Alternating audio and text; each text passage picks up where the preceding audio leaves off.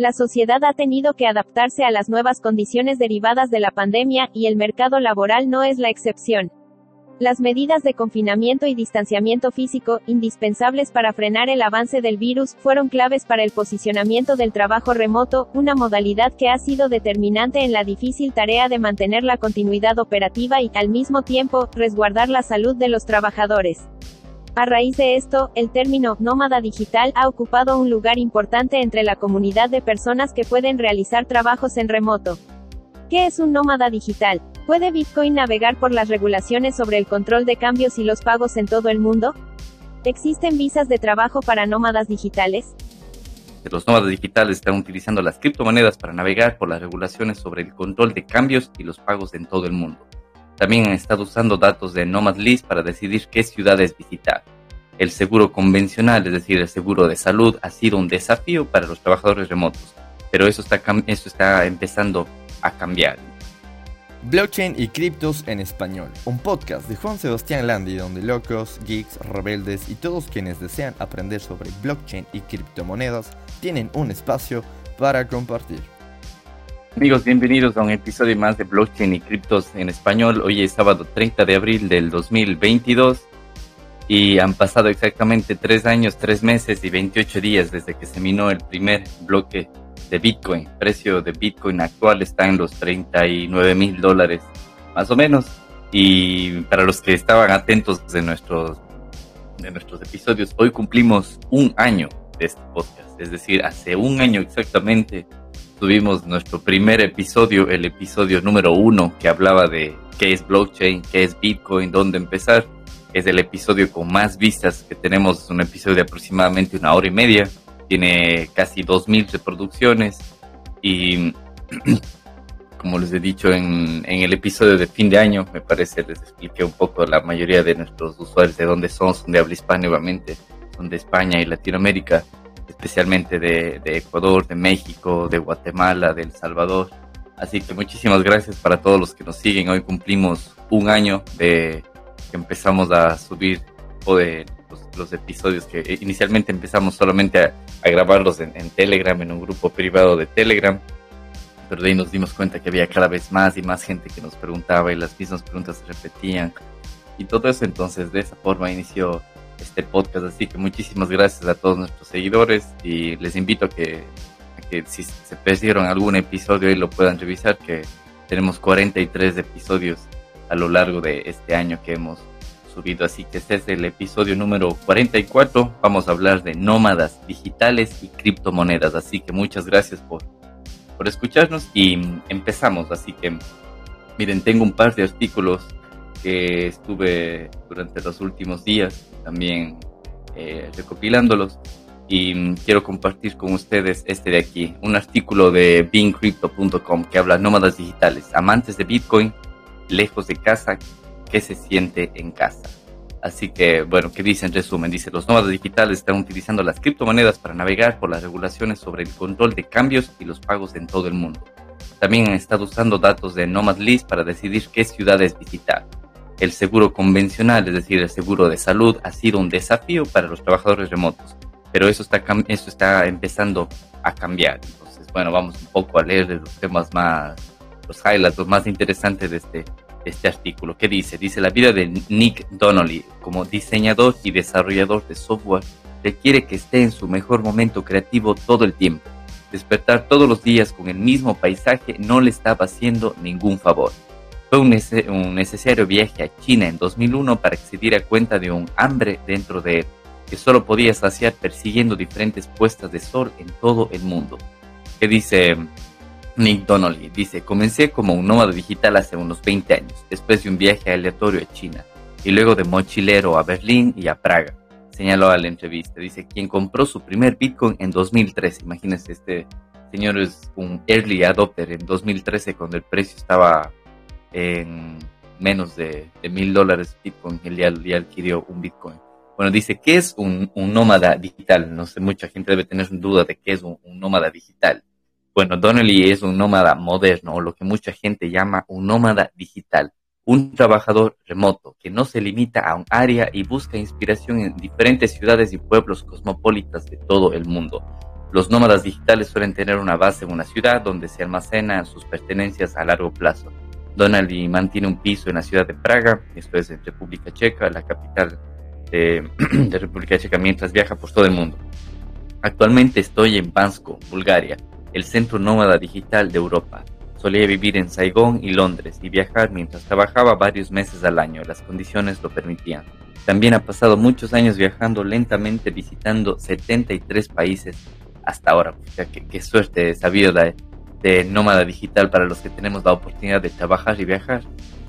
Donde yo también me considero un nómada digital, tengo mi base acá en, en España y cada vez que puedo viajo y si es necesario también llevo mi, mi laptop y puedo trabajar desde ahí, pero yo recién llevo 23 países, 24 países creo visitados, mientras que aquí él ya lleva 73 países visitados. Bueno, continuamos con el artículo y aquí es la parte donde el, tema de nómadas digitales se mezcla con criptomonedas. Dice, nómadas digitales que utilizan cripto.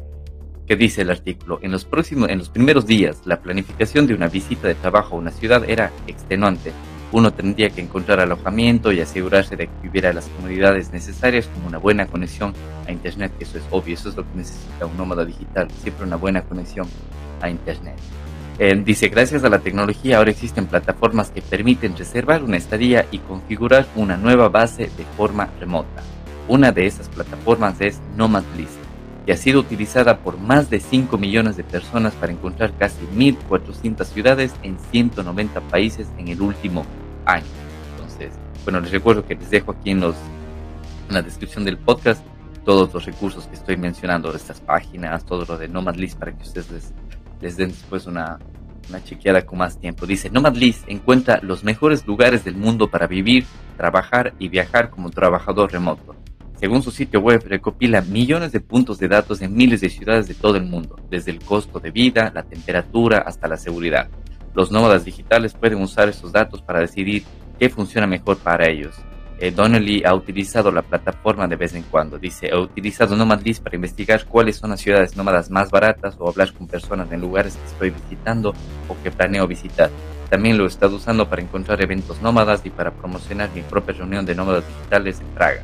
Eh, para navegar por las regulaciones sobre el control de cambios y los pagos en diferentes jurisdicciones, Donnelly tiene puestas sus esperanzas en las criptomonedas. ¿Qué dice este personaje? Dice, la mayoría de los lugares aún no aceptan criptomonedas y las tarifas en la mayoría de cadenas de bloques son demasiado altas para usar criptomonedas para el pago.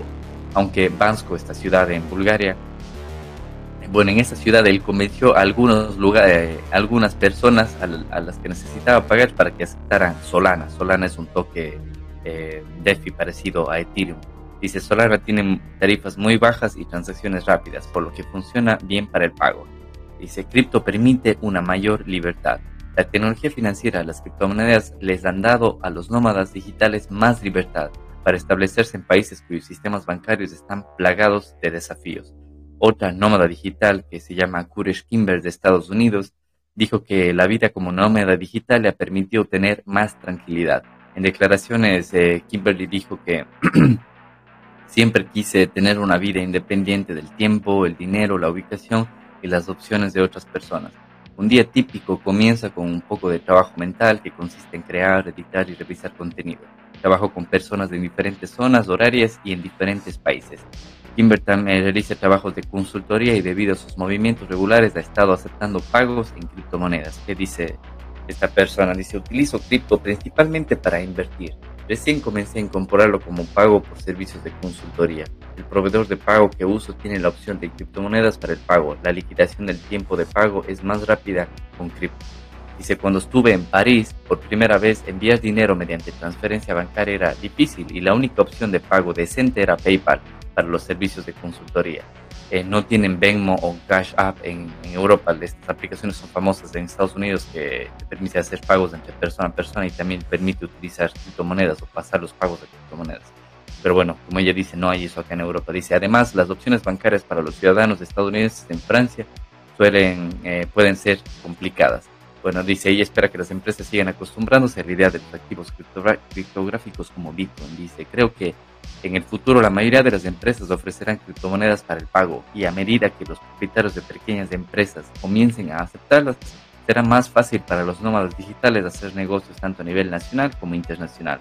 Será increíble para los nómadas digitales en el extranjero, que no tendrán que preocuparse por los tipos de cambio del dinero y, bueno, muchas más cosas que no solo ese tipo de cambio, sino las restricciones que te pone. Supongamos que un nómada digital decide irse a trabajar, no sé, en Irak.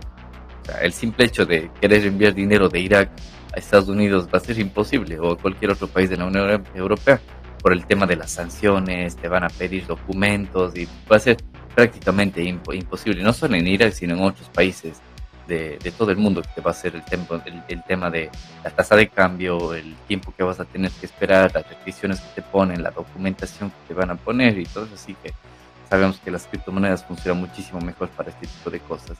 Y bueno, también al, al inicio del artículo hablaba de los seguros de salud también, que es un tema complicado para los nómadas digitales, ya que hay muchas regulaciones que piden que tengas un seguro de salud para poder estar trabajando ahí o para poder viajar. Y muchas de las empresas no te ofrecen eso porque te piden que, no sé, que les des un contrato de trabajo o que les demuestres que tienes los documentos necesarios para estar viviendo ahí cuando estás como nómada digital. Es decir, estás un tiempo trabajando ahí porque lo único que necesitas es internet, no necesitas en sí la documentación de ese país. Entonces ahí es donde entran los seguros para nómadas digitales y que habla, dice, seguro para nómadas digitales. Los trabajadores remotos han sido excluidos de la estructura de seguro convencional debido a la transitoriedad de algunos de sus trabajos. Sin embargo, una nueva plataforma que se llama Safety Wing ofrece seguros para trabajadores remotos, es muy prometedora para los nómadas digitales. Entonces, bueno, aquí vemos una, una foto para los que me están escuchando en el podcast. Les, les invito a que si, si desean ver lo que estoy comentando, está publicado en, YouTube también. Estoy compartiendo aquí la pantalla de este artículo.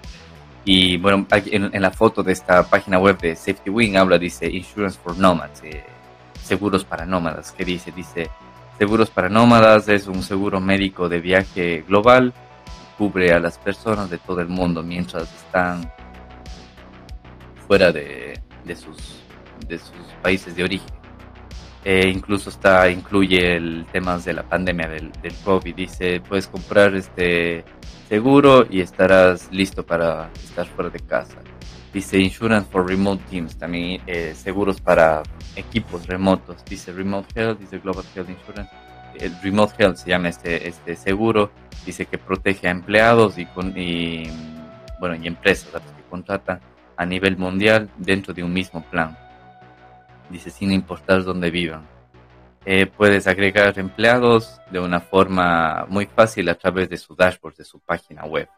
Entonces, bueno, Safety Wing, esta empresa se describe a sí misma como una plataforma para nómadas, cuyo objetivo es eliminar el papel de las fronteras geográficas como una barrera para la igualdad de oportunidades. Tanto este personaje, Donnelly, que, que ahora, ahora estaba en Bulgaria, como Kimber, que es la que está en, de Estados Unidos también viajando en, Europa, dicen que están considerando alistarse, ya que estar asegurado ayuda en tiempos de incertidumbre como la pandemia de la que está saliendo todo el mundo. Así que interesante ver el, cómo estas dos personas dan su testimonio, cómo es que están viviendo y cómo las criptomonedas les ayudan.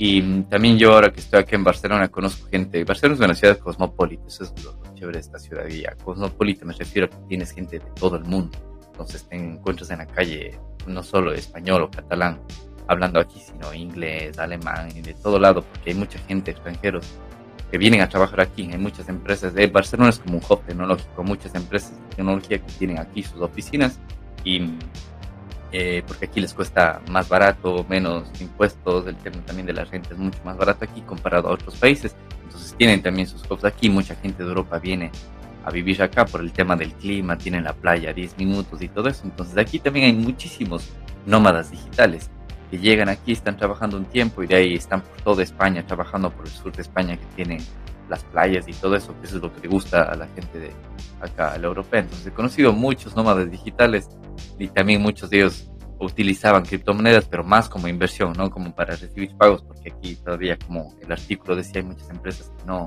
no les pagan en cripto, pero ellos de forma remota, es decir, si están trabajando aquí para desarrollar un sitio web, no sé, en, en Brasil, pueden recibir pagos en criptomonedas, así que es interesante esto de nómadas digitales. Y bueno, quiero revisar con ustedes justo la página que mencionaba en el artículo que se llama Nomad List. Entonces, esta página tiene las ciudades de todo el mundo listadas y lo importante es que les da unos rankings como del costo de vida, la calidad de internet, que, como no sé, les da como un ranking de si te puedes, qué tan divertida es la ciudad, temas de seguridad y todo eso. Entonces yo aquí he filtrado ciudades en Europa en donde se pueda vivir por menos de dos mil dólares al mes. Entonces vemos una lista que está como por ejemplo eh, las Islas Gran Canarias de España, que dice que se puede vivir con 1.700 dólares al mes. Eh, Budapest en Hungría, que se puede vivir con 1.100 dólares al mes. Está Sofía en Bulgaria con 1.300 dólares al mes. Estambul, que yo lo visité y es increíble. Eh, esa ciudad es baratísima, tienes mucho que hacer, la comida es buenísima y miren, dice que se puede vivir con 1.100 dólares al mes. Entonces, bueno, tienes una lista grande, tienes ciudades países como Georgia, Serbia, Rumania, eh, Polonia, Croacia, eh, bueno, y la lista continúa, sigue Montenegro, eh, Eslovenia, norte de Macedonia, bueno, hay muchísimos, entonces, em, pero vamos a ver, por ejemplo, este de aquí, en Budapest, que es la capital de Hungría, entonces, mira, te dice que el ranking es el número 6, calidad de vida buena, calidad incluso para si quieres tener una familia, también dice que está bien, el costo de vida es eh, muy asequible, que está a 1.100 dólares al mes, la calidad de internet también es rápida, eh, si quieres qué tanto te puedes divertir en la ciudad, le damos una, una calificación de buena, 4 sobre 5, la temperatura ahora dice que está a 18 grados, se siente como 19, la humedad dice confortable, y esto es importante, miren, la calidad de aire ahora y calidad de aire anual. Estoy seguro que mucha gente en Latinoamérica no tiene ni, ni, ni este, esta métrica, porque cuando yo vivía en, Ecuador nunca nos fijábamos en la calidad de aire. O sea, en los últimos años que estuve viviendo ahí, mientras un poco sí que hablaba de la calidad de aire, un poco de eso. Pero en sí la calidad de aire, en, por ejemplo, en la ciudad donde, donde yo nací, en Cuenca, es, es muy buena. Incluso cuando entras a aplicaciones de, de Google Maps o de Apple Maps no te muestra la calidad de aire ahí, porque es buena. Me imagino que tal vez no tienen sensores ahí, pero en, relativamente la, calidad de aire es buena. Pero si nos ponemos a ver la calidad de aire acá, por ejemplo, de Barcelona, donde yo vivo, me he sorprendido que acá la calidad de aire nunca es buena, está entre regular o mala. Incluso hay veces que la misma aplicación del clima te sugiere que no salgas a la calle o que no estés expuesto a zonas muy altas donde hay mayor concentración, no sé, de smog y todo eso. Entonces, para darles una idea, eh, en esta página en weather.com les muestro la calidad de aire de hoy, aquí en Barcelona. Entonces dice que es una calidad de aire moderada. Dice, la calidad del aire es aceptable. Sin embargo, para algunos contaminantes puede haber un problema de salud moderado para un número muy pequeño de personas que son inusualmente sensibles a la contaminación del aire. Entonces aquí te muestra el tema de partículas inferiores. Bueno, aquí no soy un experto en esto de cómo se mide, pero en este ranking, hoy es particularmente un día bueno para un 81 y vemos que está como en color amarillo, pero hay días en los que esto está en color naranja o color rojo y son los días en los que te recomienda no salir de aquí. Entonces, eso es algo importante que en esta página en Nomad List lo, lo califican, la calidad de aire, porque, eh, ¿qué les puedo contar? Algo importante de la calidad de aire, de que hace algún tiempo yo trabajé aquí en, en España en una empresa que tenía, bueno, estaba con fondos de la Unión Europea y el proyecto llevaba, eh, se desarrollaba un, un, dispositivo electrónico para medir la calidad de aire en las ciudades y estaba especialmente este dispositivo enfocado para vender a, como a, las alcaldías, a las ciudades, tanto a empresas públicas como privadas que, que, querían tener un control de aire. Entonces mi trabajo era desarrollar la aplicación móvil para conectarme con este dispositivo, entonces tener los datos estadísticos ahí directamente porque este dispositivo se ponía en, no sé, en los postes de luz, en zonas medio altas para tener una buena lectura de la calidad de aire y todo eso. Para evitar que, no sé, que el técnico tenga que estarse subiendo el poste, subiendo al edificio para ver los datos, entonces se podía conectar vía Bluetooth al, al, sensor y obtenías todos los datos. Entonces recuerdo que teníamos muchos datos eh, de las zonas de Barcelona en donde llevábamos a cabo las prácticas y había zonas, barrios en Barcelona muy populares en donde la calidad de aire era bien mal. Ya les digo, estaba o en amarillo o en naranja o en rojo. Y después cuando se hacían los estudios se veía que la calidad de vida, o no, la expectancia de vida en estos barrios no era tan alta como en otros barrios donde la calidad de aire era muy buena. Es decir, si la calidad de aire era buena en otros lugares, eh, la gente vivía más o menos ahí en promedio 80, 90 años. Mientras que si la calidad de aire era mala o regular en otros lugares, la calidad de vida se reducía entre 10 y 15 años. La gente llegaba a vivir entre 60, 70, tal vez 80 años. Entonces era increíble cómo la calidad de aire afecta eso, al tiempo de vida. Entonces es importante lo que veo aquí que ponen la calidad de aire en No Más List para si decides moverte a vivir aquí. Bueno, y hay temas también interesantes, como te dice la criminalidad de esa, de esa ciudad, incluso mira si es que hay racismo, bueno, aquí dicen que, en Hungría está medio mal, dicen que sí hay un poco de racismo, el nivel de educación es alto, bueno, aquí hablan de que el, el, el salario básico de Hungría es muy bajo, pero hay que tener en cuenta que aquí a ti te recomiendan que con mil dólares vives, pero si eres un nómada digital tú vas a estar ganando dinero no como una empresa que te pague en Hungría, sino tal vez una empresa de algún otro país te está pagando ya más los trabajos que tú, tú también realizas por, por tu lado. Entonces, bueno, el, nivel de, de, inglés que se habla también ahí dice que es bueno, esto también es súper importante, ya que si te mueves a una ubicación donde, no sé, tu lengua materna es el español y ellos no hablan español, entonces como lengua alternativa al menos tienes que hablar inglés para que te entienda, pero si ellos tampoco hablan inglés, entonces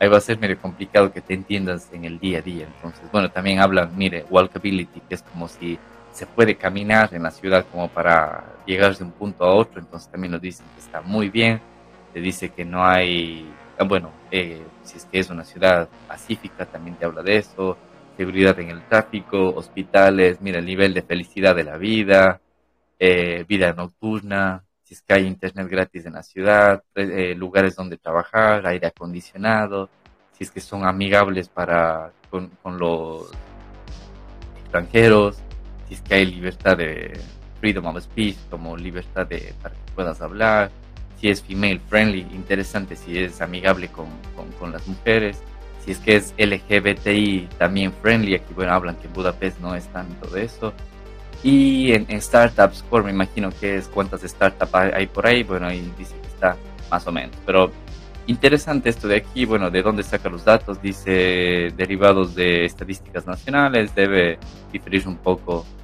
Pero bueno, ha sido actualizado. Imagínense el 30 de abril. Es decir, hoy ha sido actualizado esto de aquí. Entonces, interesante ver las ciudades en las que tienes todas estas estadísticas.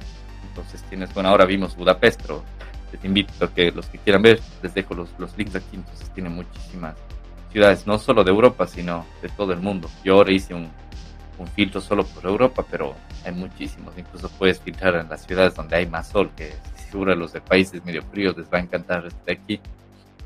Bueno, está Gran Canaria, otra vez de España, que como les dije aquí es, es un destino turístico para europeos por el tema del, del sol aquí. Y bueno, para, para concluir, otro artículo relacionado con nómadas digitales y todo eso es de que estoy seguro que en episodios anteriores les mencioné un poco de esto de aquí, pero aquí vamos a leer un poco a fondo sobre esto de aquí, de que en el 2021, es decir, el año anterior, Croacia sacó una visa para nómadas digitales. Entonces, este artículo que les voy a leer ha sido verificado con abogados de inmigración y el ministerio que se encarga de la inmigración de Croacia. Entonces, dice, también refleja las experiencias de los ya aprobados. Entonces, es un artículo que tiene más peso porque ya está eh, revisado por los abogados de inmigración, por la empresa, por el Ministerio de Inmigración y encima les da el, el testimonio de gente que ya ha recibido esta visa de nómada digital. Bueno, ¿qué dice? Croacia ofrece oficialmente la residencia temporal a los nómadas digitales a partir del 1 de enero de 2021, es decir, hace un poco más de un año. Puede que lo sepas por su nombre coloquial que se llama la visa nómada digital. La introducción de este permiso añade una nueva opción para, los, para que los nacionales fuera de la Unión Europea vivan en Croacia a largo plazo. Bueno, si eres ciudadano de la Unión Europea, este programa no aplica para ti, así que bueno, aquí hay un link donde pueden revisar cómo aplicar en este caso. Dice, la ley revisada que regula la inmigración de extranjeros e introduce este permiso se hizo oficial cuando se publicó en el Narodne Novin, que es como el registro oficial de, de Croacia. Dice, el mito de la visa nómada. Dice, la visa nómada digital no es una visa, es un permiso de residencia. En Croacia un visado se refiere a estancias cortas con fines turísticos o de negocio dependiendo de su nacionalidad. Puede presentarse en Croacia y quedarse hasta 90 días, o debe solicitar un visado desde el extranjero antes de poder entrar en Croacia. algunas nacionalidades solo se les permite estar en Croacia hasta 30 días como turistas. Bueno, dice, si desea quedarse y vivir realmente en Croacia más allá del plazo de su visado de corta duración, debe solicitar un permiso de residencia. La nueva base para que los nómadas digitales obtengan residencia temporal en Croacia es, por lo tanto, un permiso de residencia, no una visa. Entonces, bueno, es como mundialmente o coloquialmente conocido como una visa, pero según las leyes de Croacia, más debería llamarse como una residencia para que estés a largo plazo.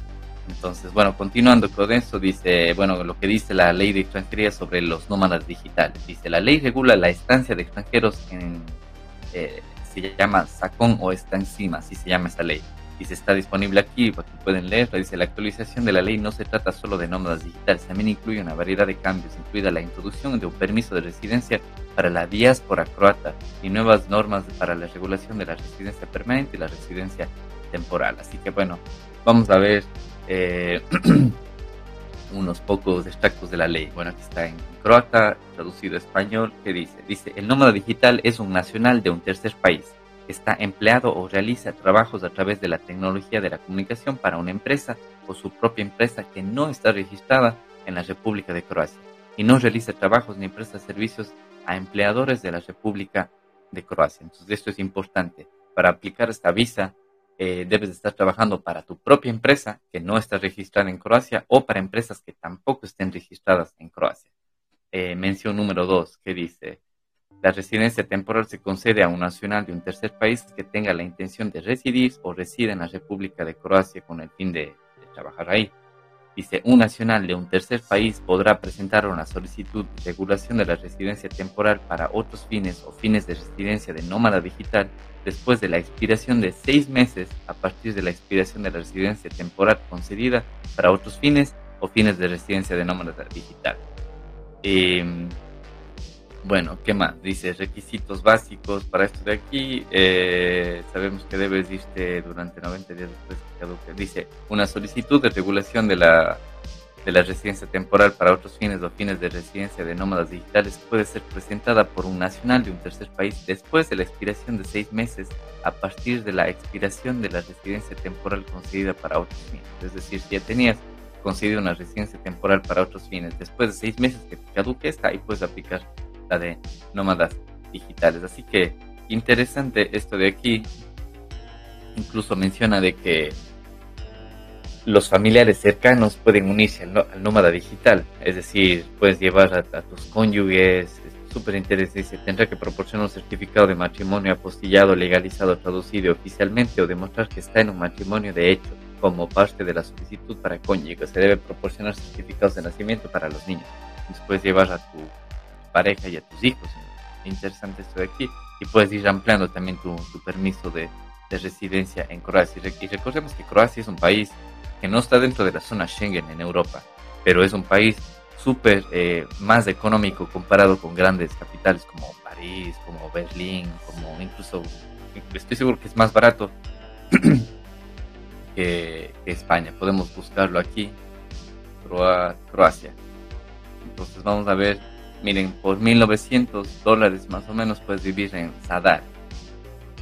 Pero bueno, aquí recordemos que hay muchísimas ciudades y Croacia también es una ciudad, es un país que tiene muchas playas famosas, así que puedes vivir también ahí cerca de las playas y que, bueno, aquí les dejo el artículo para los que les interese leer esto de aquí de cómo aplicar, dice cómo solicitar la residencia temporal como nómada digital en Croacia, dice Paso 1 determina dónde necesitas aplicar. Bueno, en este caso podrías aplicar si necesitas un visado para entrar en Croacia, puedes solicitar este permiso en el extranjero, en una embajada o consulado croata. Si no necesita un visado para entrar a Croacia, puedes solicitar este permiso en la embajada o consulado croata en el extranjero, con la comisaría de policía más cercana según su dirección temporal en Croacia. O dice, puedes solicitar puede la solicitud en línea de permiso nómada digital aquí, bueno, online. Dice, paso número dos de reconocer su deseo de aplicar. Paso número tres, preparar la solicitud. y bueno, es decir, el seguro médico también que vas a tener que, comprar. Eh, prueba de fondos suficientes. Esto creo que sí lo leí yo anteriormente. ¿Qué dice? debe demostrar que puede mantenerse financieramente durante el periodo de permiso de residencia. El gobierno ha decidido que los medios financieros de los nómadas digitales deben ser iguales a la cantidad de al menos de al menos dos y medio veces el salario mensual promedio neto pagado el año anterior, siempre el, del salario básico croata. Es decir, por cada miembro adicional de la familia o pareja de hecho o pareja de vida informal, esta cantidad se incrementará en un 10%. Entonces, bueno, los importes de los medios financieros para los nómadas digitales son los siguientes. Para una sola persona, es decir, si solo tú quieres viajar, entonces necesitarías de 17.800 unas al mes, que es la, la moneda croata. Así que hagamos un cambio rápido eh, a euros, por ejemplo, a ver cuánto nos cuesta. Dice que necesitarás 17.800 cunas al mes, 17.800 cunas al mes, que es como 2.800 euros al mes. Eh, bueno, se aceptan extractos bancarios y todo eso. Así que interesante. Y bueno, y el último paso, enviar la solicitud y bla, bla, bla. Así que bueno, a los que les interesa les queda esto aquí en el podcast, así que no sé qué les parece el podcast. Hay un podcast corto, pero creo que estamos celebrando un año del podcast, así que les traigo el tema de nómadas digitales, cómo se puede vivir fuera de casa con criptomonedas. Eh, les mostré un sitio web que se llama Nomad List, en donde pueden encontrar ciudades y les muestra estadísticas como costo de vida, calidad de internet, eh, incluso vida nocturna, qué tal se puede pasar ahí, eh, y me, pareció interesante también lo que hablaba aquí, es que es de LGBTI friendly, female friendly, o sea, para, para las mujeres, el nivel de felicidad de la gente, es importante esto, la calidad de aire también que les mencioné, me parece súper importante y uno de las de los países que el, el, año anterior sacó este tipo de visa es Croacia, entonces aquí les dejo el link de cómo revisar esto y cómo aplicar a Croacia para tener esta visa de nómada digital. Así que bueno, espero que les haya gustado este episodio. Recuerden que lo pueden encontrar en YouTube, en Spotify, en Apple y en Google Podcast. Y también les invito a que se unan a nuestro canal de Telegram, en donde posteamos las noticias todos los días, los nuevos episodios también los posteamos aquí. Eh, y sin más, esto ha sido el episodio número 44 eh, de blockchain y criptos en español y nos vemos en el siguiente episodio. Si te ha gustado este podcast o si quieres más información al respecto, no olvides suscribirte y seguirnos en nuestro canal de Telegram, Blockchain y Criptos en Español, donde publicamos todos los nuevos episodios. El presente podcast no supone asesoramiento financiero de ningún tipo, sino simplemente la opinión de sus participantes. Antes de invertir en criptomonedas, realiza tu propia investigación.